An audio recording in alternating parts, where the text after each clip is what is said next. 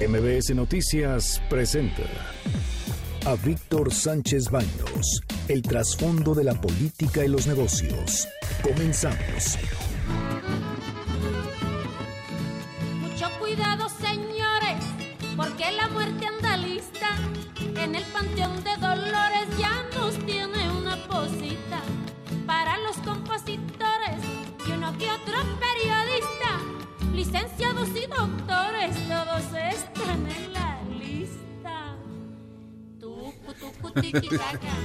Hola, ¿qué tal? ¿Cómo están? Muy, muy buenas noches. Los saludo con mucho afecto. Soy Víctor Sánchez Baños en MBS Radio a través de la frecuencia 102.5 de FM desde la Ciudad de México. Acompáñanos en este día, en el primer día de muertos. Fíjese que luego no, tengo eh, bien a bien las fechas. Me dicen que es el 31 de octubre, es un día de muertos. Los, los los santos, este, los niños y no sé que los adultos son los del primero de noviembre. Pero la cuestión es que son los santos, los santos, eh, pues difuntos. difuntos. al final de cuentas. En este día, pues juntos, por cierto, analizaremos y discutiremos la información de asuntos de poder y dinero que leerás y escucharás mañana. Está conmigo Bernardo Sebastián. Muy buenas noches a todos. Carmen Delgadillo. ¿Qué tal? Buenas noches a todos. Debate Comunícate. Comenta a Víctor Sánchez Baños en MBS, Twitter, arroba B. Sánchez Baños y arroba MBS Noticias. Estas, estas son las expresiones y las historias de hoy. Esta es la voz del general secretario de, de Defensa Nacional, Luis Crescencio Sandoval. Información sobre el evento que, ayer se citó el nombre. Nada más recalcar que es el coordinador desde aquí, desde la Ciudad de México. Ayer se mencionó, aunque tomó otro, otro sentido, él está aquí en la Ciudad de México, aquí coordina los esfuerzos. Él no participó en la operación en Culiacán. Quien llevaba el mando o quien realizó es otro elemento militar, pero que ese obviamente no podemos dar el nombre porque hay una investigación de por medio. De alguna manera el general eh, Sandoval, pues, arregla la fachada de que quedó materialmente destruida después de la mañanera del día de ayer, donde pues se divulgó el nombre de un militar que encabeza el operativo para detener a Ovidio Guzmán López, el hijo del Chapo. Esto es muy importante recalcarlo, generalmente, y lo, lo digo una vez más, mientras en otros países se protege, se protege hasta el final la identidad, los rostros de aquellos eh, policías o militares que participan en la defensa o en contra la lucha de, la criminalidad en México. Les damos la cara, les damos el nombre y lo que es peor, en cambio a los criminales simplemente se les oculta el rostro y se les oculta el nombre. Esto es una injusticia. Aquellos que dan su vida que ponen en riesgo su vida y la de sus familias. Ojalá y no se generen mayores problemas para este mando de la defensa. Lo único que podemos desear es para alguien que está trabajando en el servicio de la seguridad del país es de que estén en paz. Ahora escucharemos al gobernador del Banco de México, Alejandro Díaz de León. Destacaría que en esta, esta desaceleración económica que hemos visto ha venido sobre todo de la mano de debilidad por el lado de la inversión, pero en menor medida por el lado del consumo. Uno de los soportes del consumo ha sido la masa salarial ha venido creciendo, un poco más por las revisiones salariales eh, a lo largo de este año que por la generación de empleo, pero se ha venido eh, con, una, con un comportamiento favorable y también las remesas han tenido eh, niveles muy elevados. Estos dos elementos contribuyen a que la capacidad de pago de los hogares se mantengan en buenas condiciones. El crecimiento del 0.1%, que no es crecimiento, es estancamiento de la economía, pero vamos a hablar con cosas claras, ¿no? El tercer trimestre del año, que dio a conocer precisamente el miércoles pasado el INEGI, pues resultó inferior a lo esperado, y esto lo dice el director, perdón, el gobernador del Banco de México, con mucha razón. Es un elemento que confirma que está estancado, está estancada la actividad económica del país. Si bien es un crecimiento de 0.1, Mm, que nada más es casi de, eh, pues de alguna manera decirlo, que crecimos, pero todos, o la mayoría de los sectores productivos del país cayeron, que eso es lo más grave durante el tercer trimestre.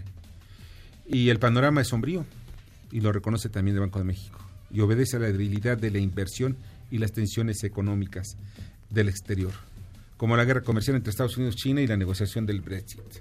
Y miren, vamos viendo todo esto no es para que tampoco nos caigamos al piso y estemos ahí patelando al piso porque vamos a estar muy tristes, que las cosas no están bien, pero la economía, la economía, eh, cuando vemos los indicadores macroeconómicos, tarde o temprano va a reflejarse en nuestros bolsillos, en los bolsillos de todos los mexicanos.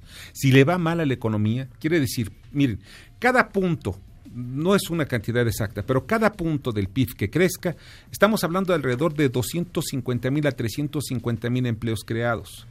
Si nosotros decrecemos, quiere decir que ya no, ya no generamos los que necesitábamos, sino que entonces perdimos empleos. Mucha gente se quedó en sus casas, ya no puede salir de sus casas si no sabe de qué mantenerse. La angustia de qué va a comer el día de mañana, cómo van a transportarse sus hijos a las escuelas, cómo van a vivir. Eso es lo que pasa con la economía. Por eso es importante destacar que cada vez que hablamos de macroeconomía, estamos hablando lo que se va a reflejar en el bolsillo de todos los mexicanos. Y sí, como dice Díaz de León, es un panorama sombrío. Y el Plan Nacional de, y esto es importante también recalcar que el Plan Nacional de Infraestructura representa una oportunidad para que tengamos un repunte. Y hace varios días la Secretaría de Hacienda y Comunicaciones y Transportes iniciaron 873 procesos de licitación asociados a las obras del 2020. ¿Qué significa todo esto? Que vamos a ver ahí que se va a generar el empleo. Y el sector de la construcción que ha caído 14%, óiganlo bien, 14% puede tener un repunte, un rebote. Ojalá y así sea. Y vamos a la voz de la secretaria de Gobernación, Olga Sánchez Cordero. A ver, explícanos. Hoy es legal.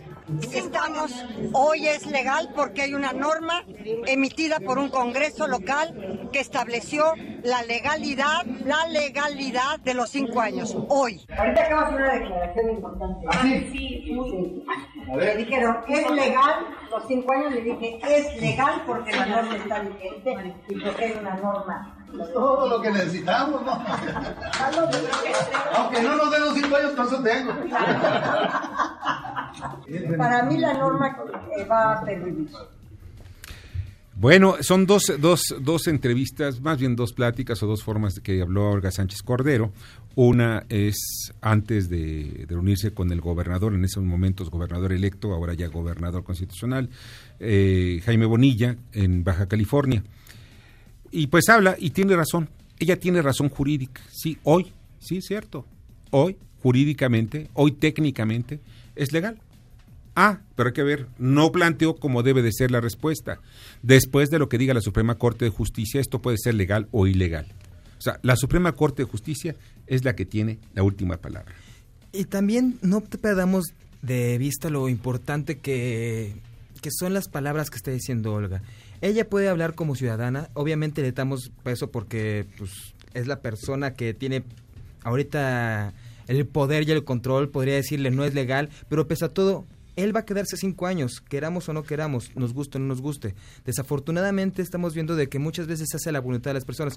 Y no es que estemos de acuerdo, no, aquí hemos dicho varias veces que no estamos de acuerdo con esto, pero pues a palo dado ni Dios lo quita. Y además va a ser la Suprema Corte la que definirá, al final de cuentas, que quede claro, al final de cuentas va a definir si se queda dos o cinco años. Y de esto vamos a platicar, entre otros puntos más, lo que está ocurriendo allá precisamente en Baja California con Ramón Zurita en unos minutos más. Pero antes quiero que escuchen lo que dijo Olga Sánchez Cordero en el mes de septiembre. La reforma o la llamada ley Bonilla es, en mi opinión, inconstitucional. No he cambiado de opinión. Punto. La sostengo. Bueno, hagan ustedes sus conclusiones. Olga dice, le dice a Olga, o quién tiene razón, la primera o la segunda Olga, o la ministra o quizá la política, la secretaria de gobernación que quiere quedar bien con el gobernador electo, más bien con el gobernador constitucional. Será dos o cinco años para el gobernador constitucional de Baja California. La verdad de las cosas es de que eh, abona a la confusión. Lo único que debe quedar claro es la Suprema Corte de Justicia la que definirá si son dos o cinco años. Ya es gobernador Jaime Bonilla. Y ya está en la línea telefónica y le agradezco muchísimo a Ramón Zurita, el periodista Ramón Zurita Sagún, quien ya se encuentra ya precisamente en Mexicali en este en el evento que se llevó a cabo para ungir como gobernador a Jaime Bonilla, del Partido Morena. Hola, ¿qué tal Ramón? ¿Cómo estás? Muy buenas noches. ¿Qué tal, Víctor? Buenas noches a ti y a tu auditorio. Estamos en Tijuana. Ah, fue en, Tijuana. en Mexicali tomó posesión hoy en la madrugada, a las cero horas, con un minuto, tomó posesión Jaime Bonilla Valdés como gobernador constitucional del estado de Baja California por cinco años. Sí. Cinco años porque la constitución del estado así lo señala en realidad tienes razón con lo que dices, que finalmente será la Corte la que defina si son dos o cinco años los que se queda. Por lo pronto, él rindió protesta por cinco años y así será hasta que la Corte defina. Ya en el caso de que sean dos años los que decida la Corte por el proceso de inconstitucionalidad presentado por algunos partidos políticos, que son los únicos, los únicos que tienen derecho a presentar ese recurso, ¿eh? Porque lo presentó el gobernador del estado y el, entonces gobernador Kiko Vega, Francisco Vega, que ya salió, entregó ayer precisamente el, poder. Que no estuvo precisamente en el Congreso, ¿sí estuvo? Sí, pero, pero le fue rechazado.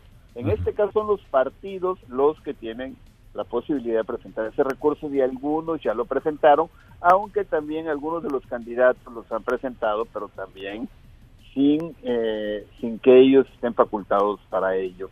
En fin, este es un embrollo que puede tardar mucho en definirse.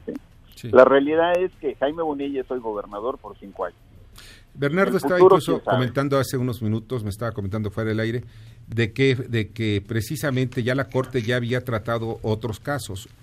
Otros casos anteriormente. Así es, así es. Sí, la, Corte ha tratado, pero ninguno de gobernador, ¿eh? así es. Han sido alcaldes. es la primera vez que va a tocar este caso de gobernador y eh, ya se ha platicado demasiado, ¿sí? Cómo surgió todo esto, fueron el, el gobernador, el, entonces gobernador que tenía el Congreso a su favor, formado por una mayoría panista, un gobernador panista, Francisco Vega, de la Madrid, Chico Vega, como es mejor conocido, fue el que hizo la propuesta de pasar a dos años para empatar la elección de gobernador del estado con la elección federal del 2021. Pero a la mera hora no lo publicó, ¿sí? No lo publicó en los ayuntamientos como era necesario hacerlos. Finalmente regresaron a seis años, luego a cinco y fue un relajo que se trajeron hasta que la, tres días antes de la, de la elección el tribunal define que la elección es por dos años. Gana Jaime Bonilla, el Congreso que seguía formado por mayoría panista define que finalmente es por cinco años aprueba una reforma constitucional y, es exactamente lo que está ahorita en discusión o lo que presentaron ante la Suprema Corte de Justicia, que será la que defina quién sabe cuándo. ¿eh? Así es. se puede tardar hasta dos años. ¿eh? Un año o dos años. O, se pasa, no sé. mientras seguirá siendo gobernador Jaime Bonilla. Oye, Ramón, eh, ¿qué fue lo que ocurrió precisamente? Hoy fue el día interesante porque pues es el mensaje que manda. ¿Ya lo, ya lo dio el mensaje o todavía está a punto de Sí, sí, ya acaba de terminar hace una media hora el evento. Sí. Pero ya fue el evento político, el evento donde Jaime Bonilla, aquí en Tijuana, ya da un mensaje público. Lo que ocurrió hoy en la madrugada en Mexicali fue con la presencia de Olga Sánchez Cordero, la secretaria de Gobernación, que fue la representante del presidente de la República en este evento, fue que rindiera protesta a Jaime Bonilla ante el Congreso del Estado y además que designara su gabinete, el cual ya se sabía, ya había sido anticipado, y finalmente eh, lo aprobara el propio Congreso, porque es facultad del Congreso aprobar los nombramientos, entre ellos principalmente el de fiscal, que ya es la figura que va a haber, antes era procurador del Estado, ahora ya es un fiscal. ¿Y quién va a ser el fiscal? En el Estado. Se llama Guillermo Ruiz, es un abogado muy connotado de acá de Tijuana. Sí, lo conozco. Sí, sí, eh, Guillermo Ruiz, mejor conocido como el Titi. el sí. Ruiz cariñosamente por sus amigos, sí, los que lo conocen dicen que es un buen abogado constitucionalista precisamente y creo que ha sido uno de los grandes defensores de esta transición de los dos a los cinco años. Oye, ¿y qué personajes vimos por ahí ya? ¿Quiénes llegaron? Fíjate, fíjate que hubo mucha mucha gente, sobre todo aquí en Tijuana. Aquí en Tijuana ya no vino la Secretaría de Gobernación, sino mandaron a Ricardo Peralta, el subsecretario, con la representación del gobierno federal. Pero por aquí también anduvo Mario Delgado, también andaba eh, Alberto Anaya, el dirigente nacional del PT, andaba, nos encontramos también a Carlos Lomelí, ¿sí? que era delegado en Jalisco. federal en el estado de Jalisco, muy polémico, que eh, fue obligado a renunciar. Lor Medicinas. Por algunas, por algunas situaciones que tiene con, con, la venta de medicamentos al gobierno. que le eran entregados. Y que además ahorita la Secretaría de la Función Pública lo está investigando. Aquí venía andaba también Carlos Lomelí, otro personaje muy polémico que nos encontramos también por acá, Graco Ramírez García, Raco Ramírez. Ramírez. Raco, no. Graco Ramírez. Graco Ramírez Garrido. Garrido Abreu. Abreu, sí. Graco también andaba por acá, Graco fue un gobernador también demasiado polémico. ¿eh? Allá andaba Jorge Canrón.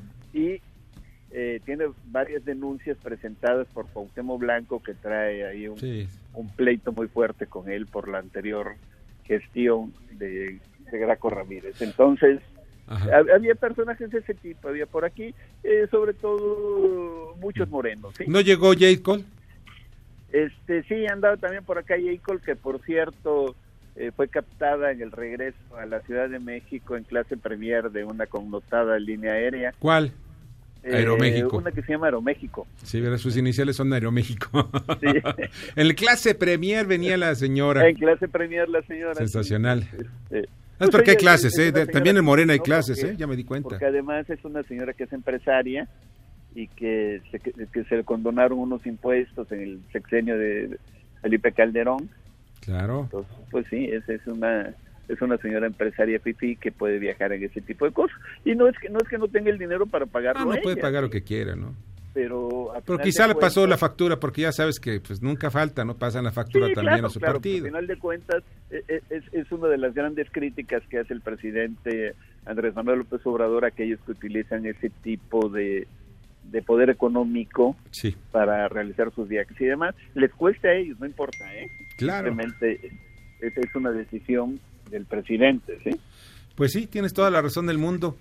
Oye, pues Ramón, pues ya vimos, ya, ya está ungido eh, pues eh, Jaime Bonilla, pues vamos a ver, creo que el que debe estar ahorita escondido bajo todas las piedras que se pueda es, precisamente el exgobernador, ¿no? Nico Vega. Sí, así es, porque eh, en repetidas ocasiones el gobernador, el ahora gobernador Jaime Bonilla, ha dicho que finalmente sí se van a investigar las cuentas de Francisco Kiko Vega porque dejó al, Estado endeudado con 34 mil millones de pesos, es la deuda que tienen, aunque dicen que también aseguran que dejó 4 mil millones de pesos en caja.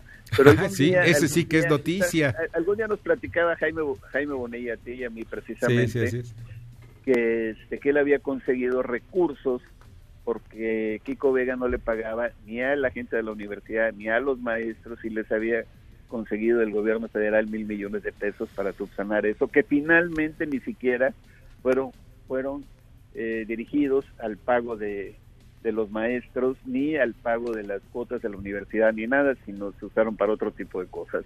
Es lo que pasa siempre.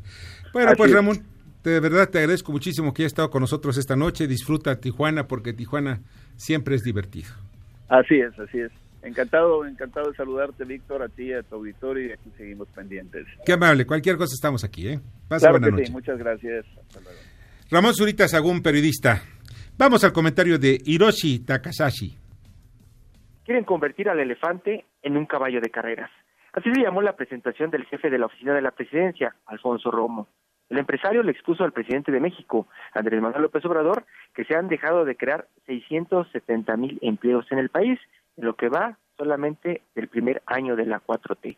Hay que fortalecer la confianza y evitar el pánico, pues se corre un alto riesgo de paralizar al país y es un factor crítico para el crecimiento de México, advirtió el empresario. El pasado 2 de octubre, el equipo de Romo le expuso al presidente que la miscelánea fiscal no puede ser persecutoria ni intimidatoria y que la ley de extinción de dominio puede generar graves problemas. Y hay muchos inhibidores que deben eliminarse. Por ejemplo, hay 600 proyectos energéticos estancados, más de 13.000 permisos rezagados de la COFEPRIS. En infraestructura la inversión pública es insuficiente. En el tema de la vivienda hay incertidumbre y disminución de la actividad, muchas devoluciones retenidas y muchos obstáculos más. López Obrador escuchará a Romo. Escuchas a Víctor Sánchez Baños. Vamos a una pausa y continuamos. Víctor Sánchez Baños en MBS Noticias. Continuamos. Ahora vamos con el dato útil. Un servicio funerario puede costar entre 7 mil y 150 mil pesos. Aunque comprar un servicio con anticipación significa un ahorro de hasta el 80%, apenas 2% de la población lo hace. Debate. Comunícate. Da tus opiniones a Víctor Sánchez Baños en MBS. Teléfono en cabina 5566 1025.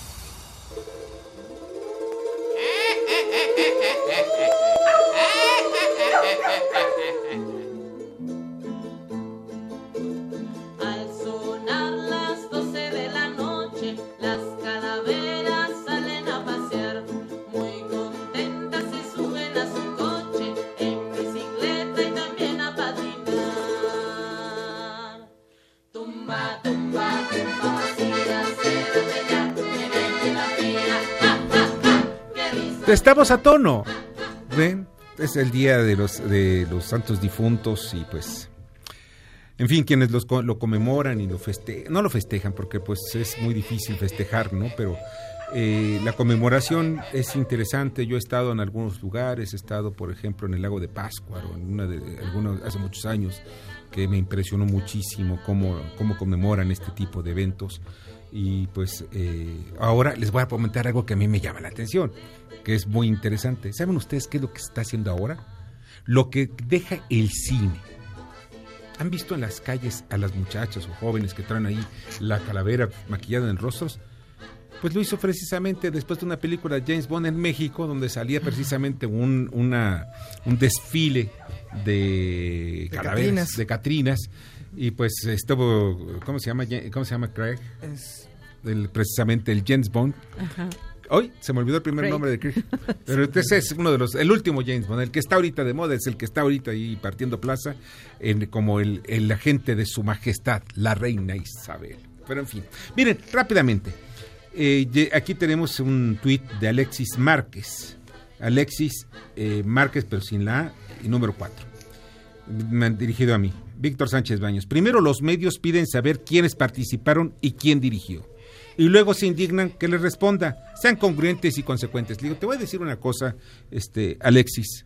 Y muchas gracias por mandándose el mensaje porque nos da pie para que podamos responderte. En primer lugar, yo no sé qué reportero, falto de profesionalismo, hizo la pregunta. ¿Y saben algo?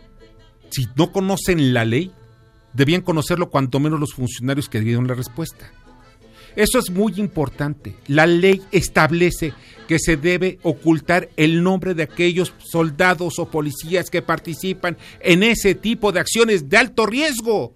Si a ti te parece un asunto menor que la vida de una persona esté en riesgo, pues ni modo. Lo único que te digo es que ese es el espíritu de la ley. Desafortunadamente, y lo repito, hay compañeros que, que pues son reporteros y que desconocen muchas cosas. Yo he escuchado preguntas que le han hecho al presidente, que no sé de verdad de dónde salen, ni quién los inventó, ni de dónde salieron estos muchachos, pero la una cosa sí les digo, faltos de profesionalismo, no leen. Un periodista debe leer 24 por 24, todos los días, todos los días del año, no hay día que no deba leer, no solamente las noticias, debe leer libros, debe leer historia. Desafortunadamente veo que hace falta mucho profesionalismo en algunos casos, otros mis respetos. Y aquellos son los que sacan las mejores informaciones. Aquellos son los que van a ser periodistas y van a trascender. No aquel que desconoce la ley, no aquel que pregunta algo y después para ponerle una trampa. O sea, porque muchos que quieren lo único, voy a ponerle la trampa al funcionario y que caiga. Y eso ya es la nota. Ese es el chisme. La nota es otra cosa, es lo que me va a servir el día de mañana como información para mi vida, para conocer, para tener parte de la historia. Desafortunadamente, repito, hay que ser más profesionales. De verdad no sé quién haya hecho la pregunta y me tiene sin cuidado, nada más que yo le, lo insto a ese muchacho o muchacha, no sé, a que estudie. A que estudie. No puede llegar a, a la mañanera con el presidente y hacer estas cosas. Y también le pido al gobierno de que tengan cuidado.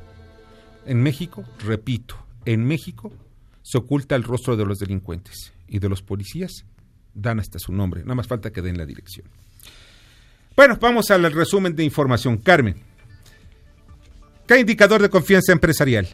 0.2 puntos en octubre, de acuerdo con datos del INEGI. Pelosi dice que el TEMEC se podría votar hasta el año próximo. Dijo que los demócratas y el gobierno de Trump están cerca de finalizar los retoques al acuerdo comercial. Mientras Trudeau, como era obvio, dice, todavía queda mucho que hacer. En el TEMEC, el primer ministro de Canadá posteó que en su conversación con el presidente López Obrador reconoció que ha habido progreso en el acuerdo comercial.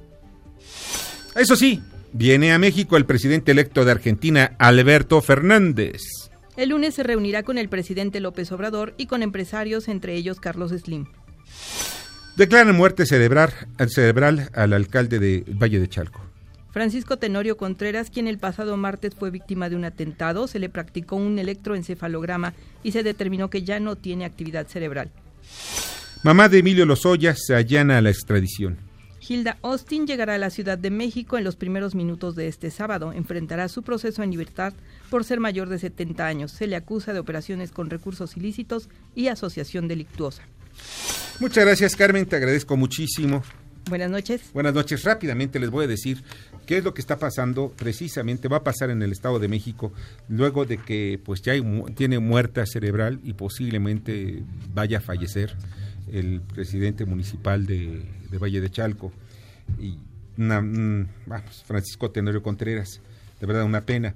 Pero para cubrir las faltas definitivas de los miembros de los ayuntamientos, según la Ley Orgánica Municipal del Estado de México, serán llamados los suplentes respectivos. Si faltase también el suplente para cubrir la vacante que corresponda a la legislatura, a propuesta del Ejecutivo, del Ejecutivo Estatal, designará los sustitutos. O sea, en último de los casos podría ser Alfredo del Mazo el que pueda designarlo y el Congreso del Estado de México, con mayoría de Morena, tendría la definición. Y no se les olvide, el presidente municipal que fue baleado hace unos días, era de, de, Morena, Francisco Tenorio.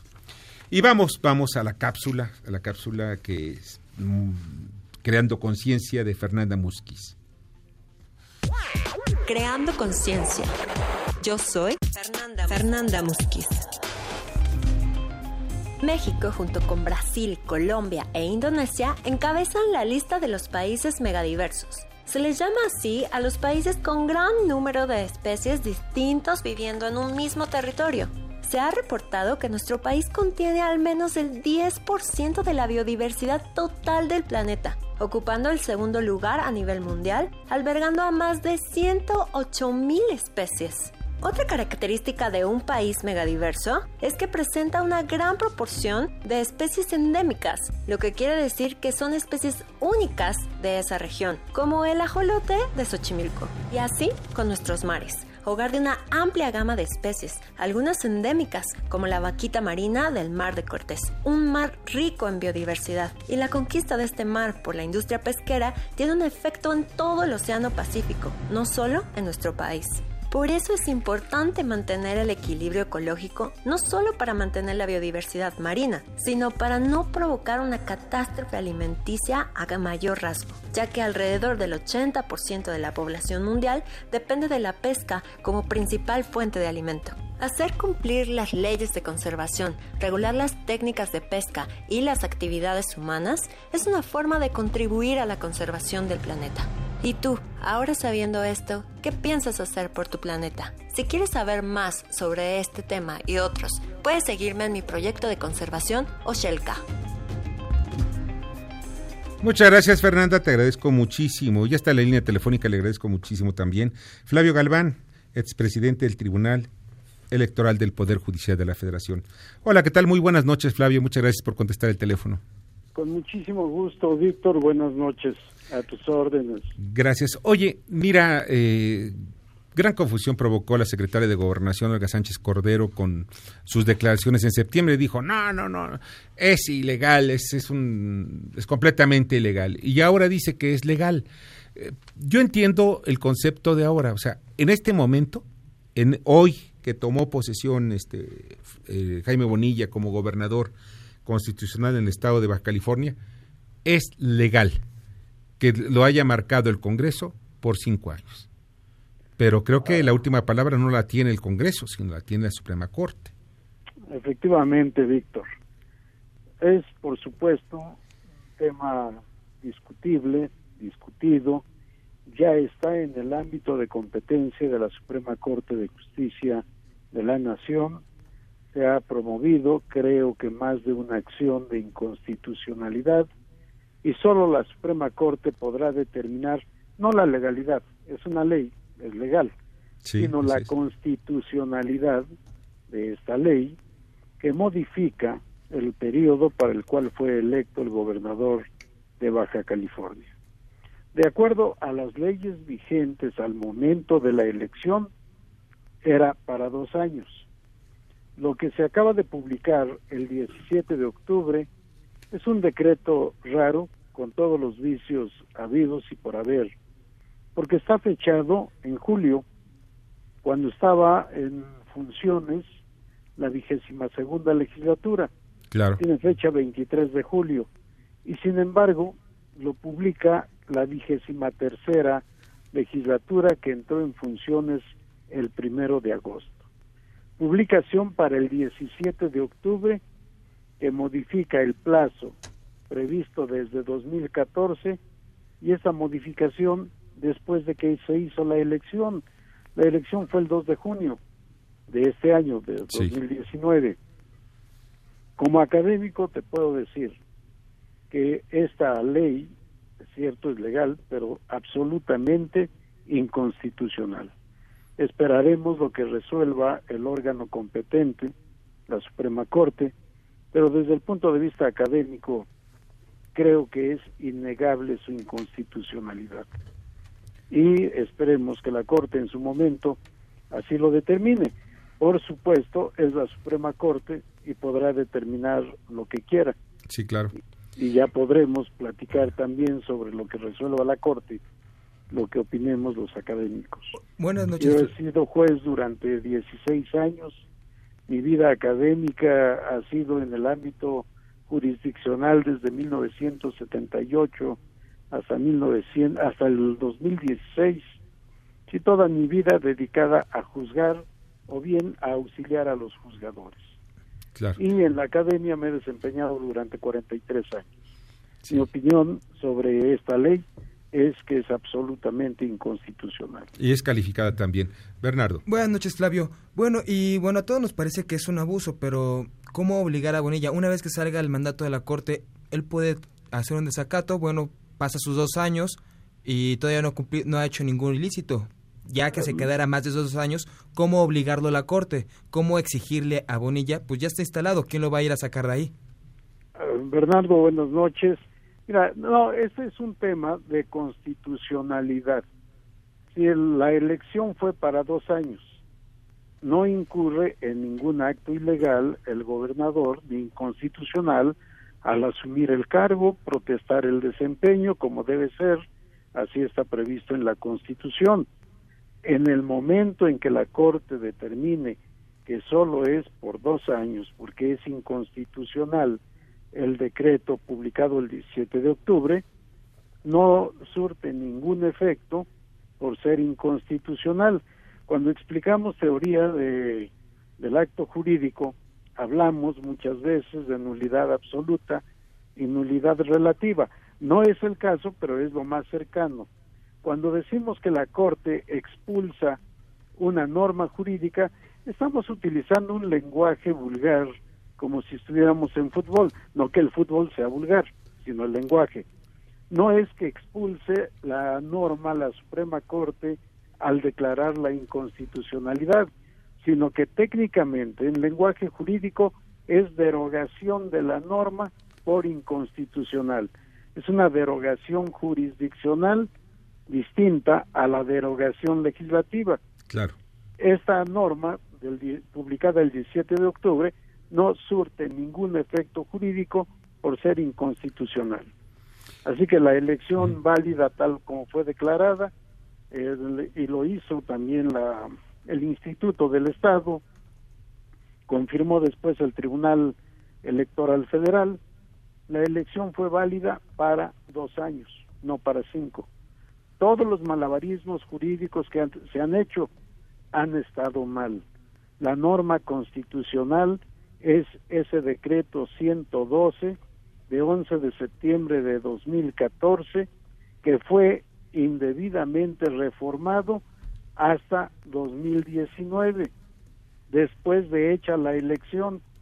De acuerdo al artículo 105, fracción segunda de la Constitución Federal, toda norma que se vaya a aplicar en un procedimiento electoral se debe expedir cuando menos 90 días antes de que inicie el procedimiento electoral. Claro. Y el que tuvo como jornada electoral el 2 de junio inició en septiembre de 2018. Pues ahí está, ahí está la clave de todo. O sea, está muy, ahora sí, como diría, está muy claro. Oye, Flavio, pues te agradezco mucho que hayas estado con nosotros por ahí esta noche. escribí una vez, Víctor, ¿para qué tanto brinco si el suelo está parejo? Sí, sí, sí. Pero esperemos a que la Suprema Corte de Justicia diga la palabra definitiva y vinculatoria. La mía es una simple opinión. No, pero es una opinión importante y una opinión experimentada. eh, Flavio, te agradezco muchísimo. Pasa muy Con buena mucho noche. gusto. Buenas noches, Víctor. Buenas noches, Bernardo. Buenas noches. Flavio Galván, expresidente del Tribunal Electoral del Poder Judicial de la Federación. Y vamos con Mario Di Constanzo. Él fue presidente de la Conduce, pero habla sobre el uso del Fondo de Estabilización. Adelante. Víctor, muy buenas noches. Un saludo a ti y a todo tu auditorio. Pues durante esta semana hay dos eh, noticias importantes en materia económica. La primera es que pues se reduce aún más eh, la meta de crecimiento económico para el 2019 y básicamente lo que están eh, apuntando las principales estimaciones es que durante 2019 el crecimiento económico será prácticamente cero o será nulo. Al parejo de esto, la Secretaría de Hacienda anunció el día de ayer que utilizaría eh, del Fondo de Estabilización de los Ingresos Petroleros no 121 mil millones de pesos como había adelantado ya hace algunos meses, sino ahora utilizará 150 mil millones de pesos pues para sufragar la pérdida de ingresos que se ha tenido. Aquí lo que llama la atención son eh, dos cosas importantes. Si nosotros revisamos el informe de finanzas públicas, podemos ver que efectivamente existe un subejercicio de gasto de aproximadamente 151 mil millones de pesos, pero que además eh, existen menores ingresos, pero no por esa cantidad. Eh, el balance económico del gobierno al mes de septiembre revela que solamente la pérdida de ingresos ha sido de 12 mil millones de pesos. Luego entonces, eh, sería muy importante que la Secretaría de Hacienda detallara e informara en qué se van a gastar esos recursos que se han tomado fondo petrolero, sobre todo porque es una gran diferencia si eh, estos recursos se destinan a sufragar gasto corriente o se destinan a sufragar gasto de inversión. Hay que recordar que los motores de la economía mexicana prácticamente están parados y si quieren eh, retomar eh, la senda del crecimiento, pues estos motores tendrán que iniciar a plena potencia el próximo año necesitan una cantidad de recursos muy importantes, pero recursos destinados básicamente a la inversión. Ese sería mi comentario de esta semana. Un saludo a ti y a todo tu auditorio. Escuchas a Víctor Sánchez Baños. Vamos a una pausa y continuamos. Víctor Sánchez Baños en MBS Noticias. Continuamos. Ya regresamos con el dato inútil. En México cada año ocurren alrededor de 630.000 defunciones. De estas aproximadamente 75.000 suceden en la capital del país. Debate. Comunícate. Comenta a Víctor Sánchez Baños en MBS. Twitter, arroba B. Sánchez Baños y arroba MBS Noticias no me ven llorar. Hay muertos que no hacen ruido, llorona, y es más grande su pena. Hay muertos. Vaya que tiene razón, que tiene razón la llorona. Pero en fin, oiga, por cierto, ya saben que ya pueden escuchar y disfrutar el podcast de este programa en Himalaya. Así es, Himalaya es la app más increíble de podcast. De ver, se los recomiendo muchísimo a nivel mundial. Ya está en México y tiene todos nuestros episodios en exclusiva. Disfruta cuando quieras de nuestros episodios en Himalaya, nuestros podcasts, en fin. No te pierdas un solo programa. Solo baja la aplicación para iOS y Android o visita la página himalaya.com para que nos escuches por ahí. Himalaya, no se les olvide. Y pues vamos, vamos a la cápsula ¿Por qué decimos por qué lo que decimos? con Edgar Gutiérrez. ¿Ustedes saben qué es el pan de muerto y por qué? Vamos a escuchar qué nos dice Edgar. ¿Por qué decimos lo que decimos? Soy Edgar Gutiérrez. Esta vez no hablaré de una frase o de una palabra y su raíz etimológica. Hoy, en Por qué decimos lo que decimos, hablaré de las tradiciones mexicanas en Día de Muertos. Nuestro tradicional Día de Muertos está lleno de simbolismos, cultura y tradición que se han heredado de generación en generación y que muchas veces solo repetimos sin reparar en su significado, sin decir ¿y por qué lo hacemos? Por ejemplo, pan de muerto. El pan de muerto debe contener los siguientes elementos. Tener una bolita central, tener cuatro bordecitos encima llamados huesitos y debe ser redondo. La bolita central, de acuerdo a la tradición, está asociada con el ombligo y representa el origen de la vida. Los huesitos deben ser cuatro y representan los puntos cardinales que parten del ombligo y se expanden hacia el universo. El borde del pan sugiere el fin o la muerte. Sin embargo, la redondez indica un ciclo infinito. Otro ejemplo, altar de muertos u ofrenda. La ofrenda, al igual que el pan de muerto, tiene un valor simbólico ancestral. ¿Ya te diste cuenta que la mayoría de ofrendas tiene una estructura piramidal? La ofrenda o altar de muertos debe tener sal, vaso de agua, papel picado y velas. Los elementos anteriores representan los cuatro elementos antiguos de la naturaleza. Tierra con la sal, agua con el vaso de agua, viento con el papel picado, aunque otros aseguran que es con copal, y fuego con las velas. La comida debe ir en función con aquello que gustaba al difunto, con la idea de convivir, aunque sea por una vez, con aquellos seres que ya no están. Las flores de cempasúchil recuerdan al paraíso florido, quizá el Tlalocan, el lugar espiritual donde van las almas y que está plagado de flores y jades. Así, la próxima vez que repitas estas tradiciones, sabrás qué significan, en lugar de saber por qué decimos lo que decimos. Sígueme en Twitter en política diagonal historia mx arroba Edgar Vaya, muy ilustrativo Edgar, de veras, muchas gracias. Yo no sabía cómo eran los panes de muerto. Hola Arturo, ¿cómo estás? Arturo Trejo. ¿Qué tal? Buenas noches, Víctor. Buenas noches a todos. ¿Qué nos tienes hoy en las crónicas de banqueta? Mira, también parte de, esta tradición, pues bueno, que desde antes de la conquista, la llamada conquista, pues bueno, ya era parte de, la cultura la cultura de la muerte. La, cultura de la muerte por el culto que se tiene hacia los muertos, ¿no? Ese miedo, pero es respeto hacia ellos y que se puede hablar de, ellos y como decían en la cápsula de Edgar, ¿no? Todas estas tradiciones que siempre pues la, han llevado y que se fusiona con, la cultura española o la cultura europea. Pero, pues, antes era una adoración a la muerte o simple y sencillamente una celebración de la muerte. No, una adoración. Ese respeto que se le tiene hacia los muertos y que se piensa eh, que todavía existen después de la muerte. Hay varias deidades eh, aztecas, pues hablan y están relacionadas, todas las deidades, perdón, están relacionadas con la muerte cuando tú ves a Tezcatlipoca o te ves al mismo que es Alcoatl, que es, la, es una deidad de, vida y muerte, es una deidad de noche y día, de, blanco y negro. Eh, al final de cuentas ves a un, eh, más que una adoración, es el respeto a la muerte. Y por esa razón, incluso eh, ellos no mataban, los aztecas y, las, eh, y estas culturas eh, precolombinas no mataban a sus, a sus, a sus enemigos. No, no. Nada más los lisiaban. Sí. Porque tienen que entregar sus cuerpos a sus dioses. Exacto.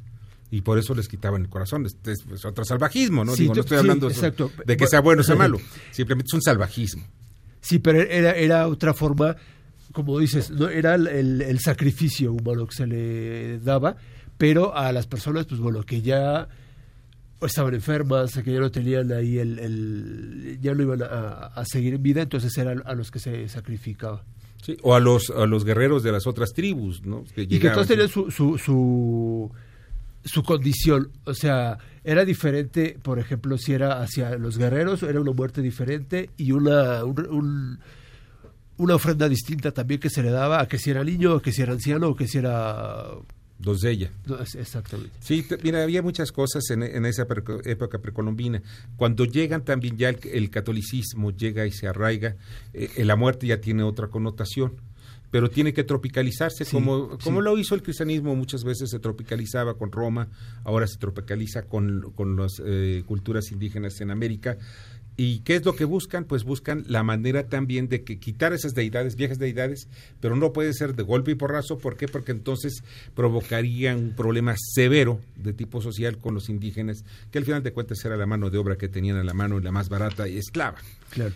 Y aparte sabían de, ya habían oído hablar de los sacrificios, entonces también como que iban con cierta precaución ellos, ¿no? Sí, sí, porque sabían de que en una de esas se levantaban y, y su sangre corría, este, ahora en las iglesias. Claro. Ahora en las iglesias. Pero fíjate que todo eso sigue ya el camino hasta que, pero los últimos años, como que se ha eh, transformado este, este respeto, esta conmemoración a los muertos que viene ya, eh, se ha hecho como que se ha arraigado más por los medios de comunicación para que se, en los panteones, y esto que quede muy claro, hace 50 años quizá o 60, 70 años, había menos gente en los panteones.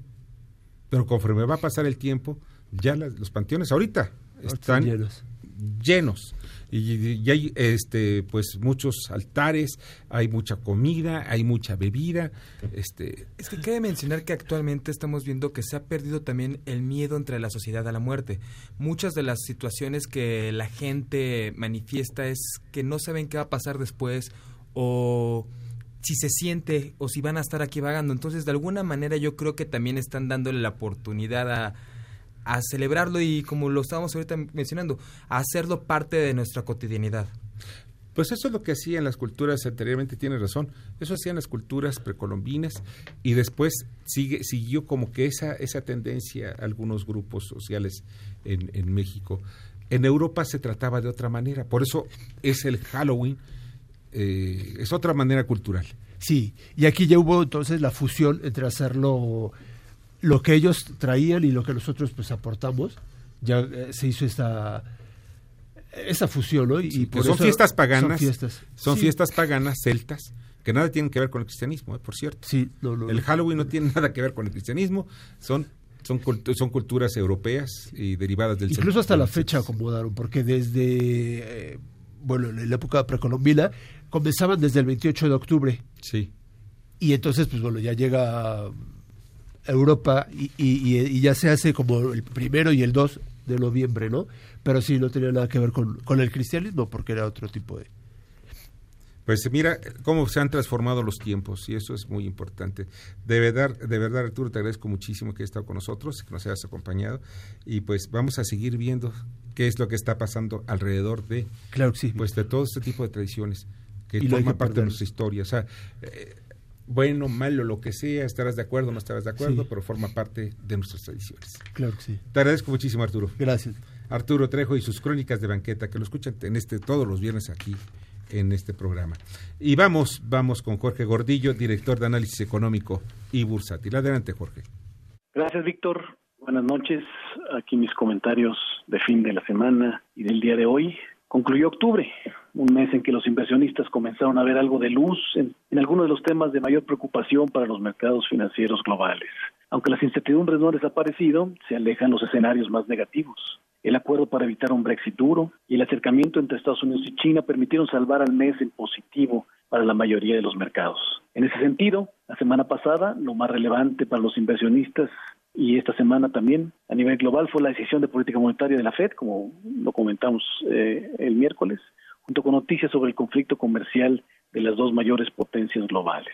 Localmente vimos el reporte del PIB del tercer trimestre, confirmando que la economía mexicana ha estado estancada ya en lo que va del año y continúan cayendo las expectativas económicas para el resto para los últimos meses del año y para 2020. En cuanto al día de hoy, en específico, eh, empezamos el mes de noviembre con unos mercados positivos y ayudados un poco por buenas cifras económicas en China y en Estados Unidos, ya, ya cifras de octubre que nos dan un poco de esperanza de que puede haber algo de mejora para el último trimestre del año. Se publicaron un buen reporte de empleo, un buen reporte manufacturero en China y en mejor reporte manufacturero que el mes pasado en Estados Unidos. Por otro lado, eh, en cuanto al conflicto comercial entre Estados Unidos y China, la nueva noticia que se filtró fue que ambas partes están llevando a cabo discusiones serias y constructivas sobre cómo abordar adecuadamente sus preocupaciones centrales y alcanzaron consensos sobre los principios, sobre los principales asuntos después de las conversaciones entre sus principales negociadores.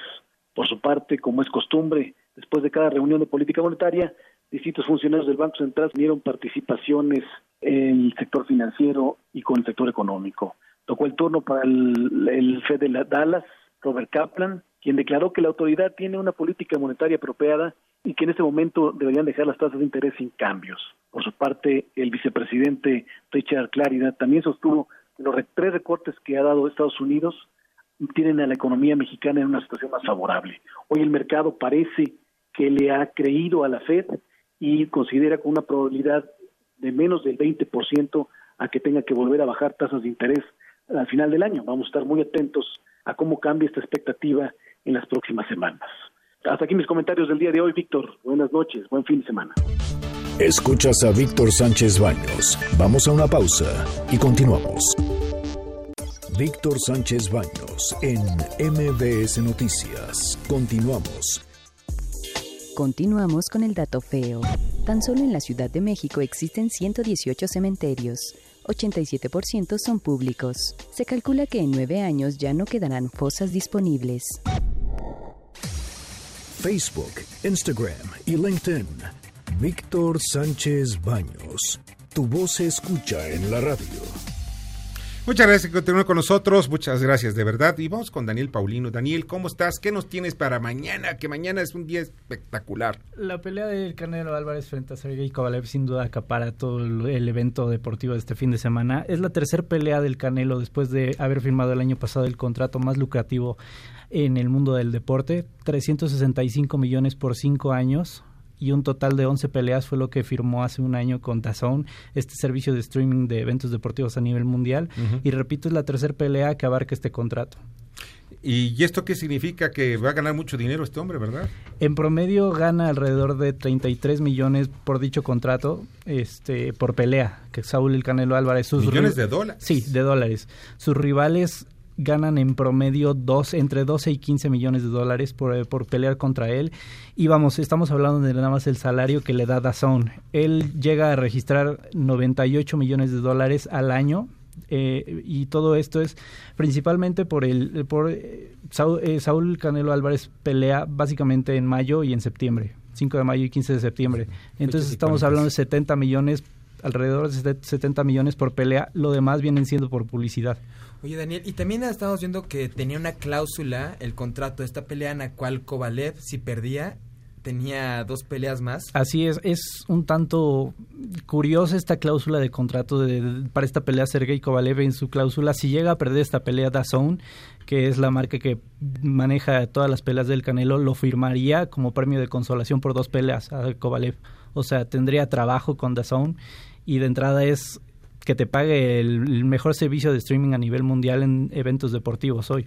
Ok, pero tenemos que Kovalev ya está pues terminando su carrera también deportiva. 36 años y ya está en la parte baja. Es lo que siempre se le va a cuestionar a Canelo, que se enfrente a luchadores de gran nombre, pero que su edad ya, ya dista de ser el mejor lapso de las carreras de muchos de ellos. O sea, es un campeón sobre leyendas, no sobre mientras hacía la leyenda, ¿verdad? Se podría decir que sí. Oye, y también estamos, ¿por qué no metemos al Canelo entonces a las Olimpiadas? Estamos viendo que prontamente en las Olimpiadas se va a permitir que peleen los profesionales. Así es, se estipuló que ya podrían eh, participar boxeadores profesionales, pero Canelo dijo a modo muy romántico que él prefería eh, darle esta oportunidad a, jóvenes talentos y no truncarles ese sueño olímpico, pero vamos, Canelo pelea dos veces al año, difícilmente peleará por una medalla olímpica que sí serviría para su currículum, pero no le entrega nada, sería desgaste y sería perder cierto, no sería ganar dinero. porque sabe que las medallas de oro no son de oro. Así es. Y sabe que no es mucho, muy poco dinero. Esa es la verdad. Estamos hablando de que los millones de dólares que puede dejarle una pelea normalita, pues no se los va a ganar. Ahí no gana ni un peso. Exactamente, y sería el desgaste de ir a eh, prepararte para un evento olímpico, para un para una este una categoría en específico. Estamos hablando que Canelo ya busca ser el campeón en cuatro divi- en cuatro divisiones distintas con la de este sábado. Entonces sí sería totalmente romper con su preparación de cara a sus eventos profesionales que sí le dejan. Oye, pues Daniel, pues muchas gracias. A ti, Víctor. Te agradezco muchísimo. Y lean las columnas, las columnas políticas financieras de Julio Brito, Waldo Díaz y la mía mañana en el Heraldo de México. Ya nos vamos. Muchas gracias, Bernardo Sebastián. Bueno, Hasta- pasen muy buenas noches y recuerden, aparten de nuevo su lugar en el panteón porque puede que se la acabe. se acaben, ya son muchos, ¿no? Bueno, en la producción Jorge Romero, en la información Carmen Delgadillo, como asistente de redacción Fernando Moxuma, en los controles Michael Amador. Soy Víctor Sánchez Baños y en este día les deseo una muy buena noche y por favor tengan mucho cuidado. Si tomen, no manejen. Las opiniones vertidas en este programa son única y exclusivamente de estricta responsabilidad de quien las expresa. MBS Noticias presentó a Víctor Sánchez Baños, el trasfondo de la política y los negocios.